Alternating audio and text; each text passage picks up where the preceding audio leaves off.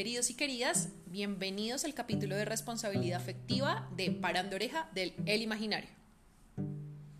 Bueno, primero que todo quiero comenzar con la definición. Para mí significa la capacidad que tiene una persona dentro de sus vínculos afectivos para reconocer y aceptar el impacto que tienen sus decisiones y acciones sobre las personas con las que se relaciona. Es decir, que tiene en cuenta que comparte un vínculo afectivo y que esto que haga o deje de hacer tiene que ver con la preservación o no preservación del vínculo.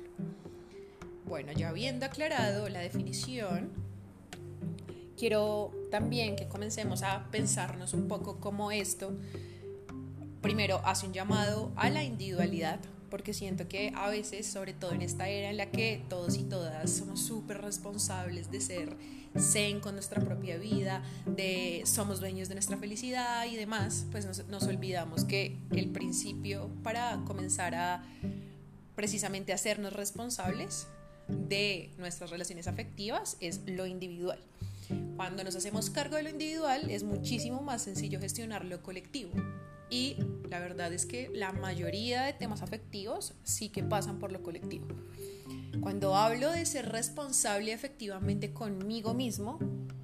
es también aprender a gestionar un equilibrio entre mis emociones y las del otro,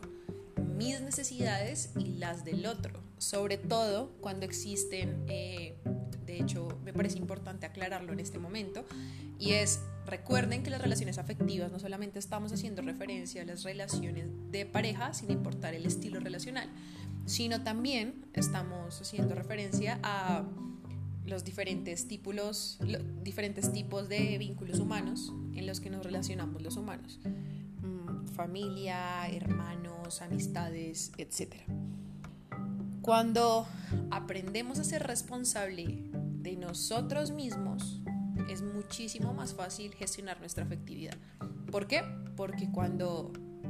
yo me doy cuenta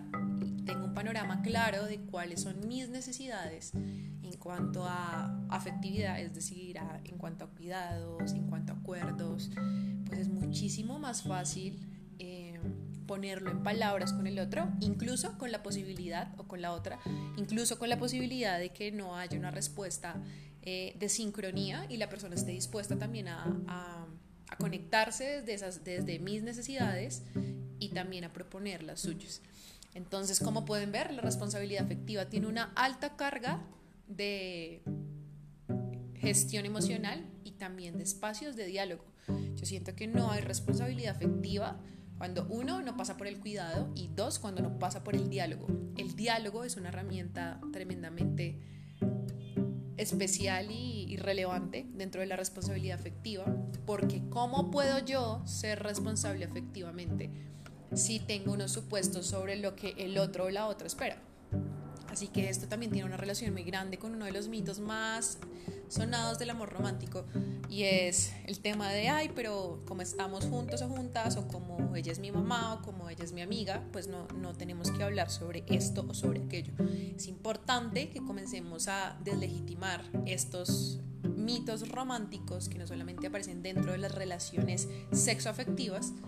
y nos demos cuenta que a veces romantizamos un montón los vínculos al punto de convertirnos en, en seres totalmente irresponsables con nuestros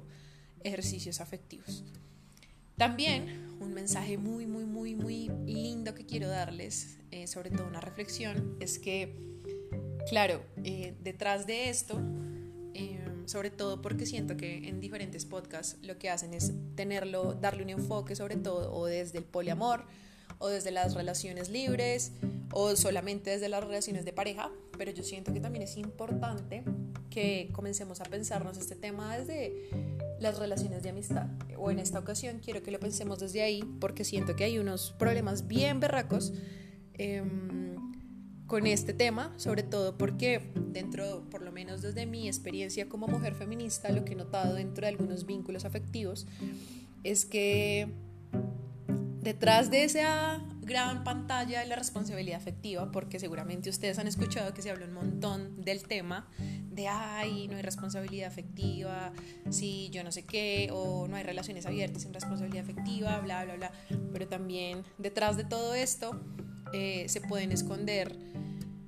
muchas formas de sabotear el concepto y de aprovecharse al punto de convertirlo en manipulación emocional. ¿Y a esto qué me refiero? Cuando nosotros hacemos un ejercicio de responsabilidad afectiva comprometido con nosotros y con nosotras y con los otros y las otras, pues estamos partiendo de la premisa de que así como nosotros estamos en todo el derecho de pedir, exigir, gestionar nuestras necesidades, pues también el otro y la otra están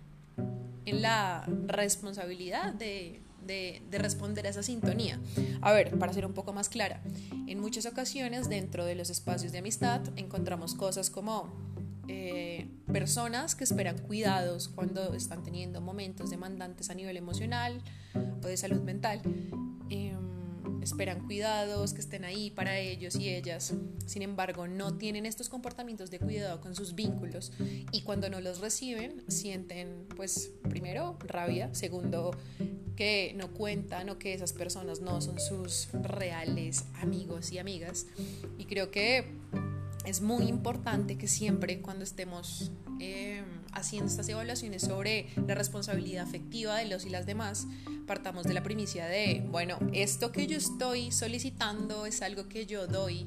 eh, no necesariamente de la misma forma, por supuesto, pero es algo que yo estoy entregando o es algo que quiero recibir porque se conecta con una de mis necesidades,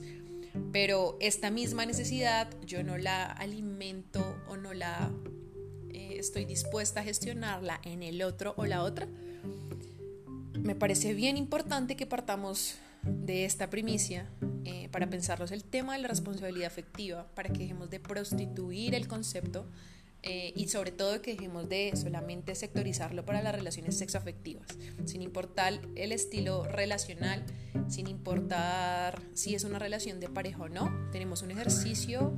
eh, yo siento que también es un ejercicio político en el que tenemos que tener un papel muchísimo más autocrítico y no bancarnos solamente de estos discursos que suenan tan bonitos, pero que detrás tienen un montón de responsabilidad,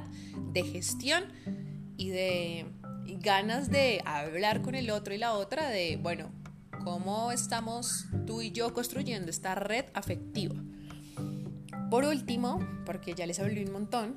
em, quiero decirles que me parece muy, muy, pero muy importante que no pervirtamos el concepto ¿Por qué? Porque, como se los dije hace un, momento, puede convertirse en chantajes emocionales, en condicionar el comportamiento del otro, de alguien, y cargarle la responsabilidad de cuidar de unas sensibilidades que nada tienen que ver con la relación. Y como siempre lo digo dentro de mis talleres relacionados con amor romántico, es importante que cada uno en medio de estas gestiones emocionales que hacemos para tejer la responsabilidad afectiva, aprendamos a hacernos cargo de nuestra maletica, así le llamo yo, de inseguridades, de trabajos personales y nos demos cuenta que, como les dije al inicio, todo esto parte desde la individualidad.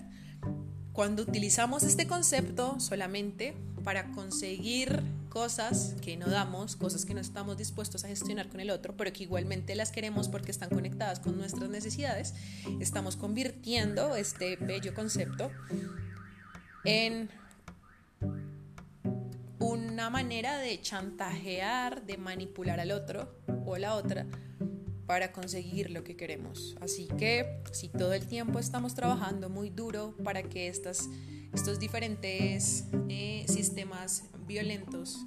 que nos oprimen a todas, pues es importante que también lo aprendamos a hacer dentro de nuestras relaciones, hasta con los comportamientos tan sencillos como no reconocer cuando tenemos responsabilidad dentro de un espacio efectivo. Por último,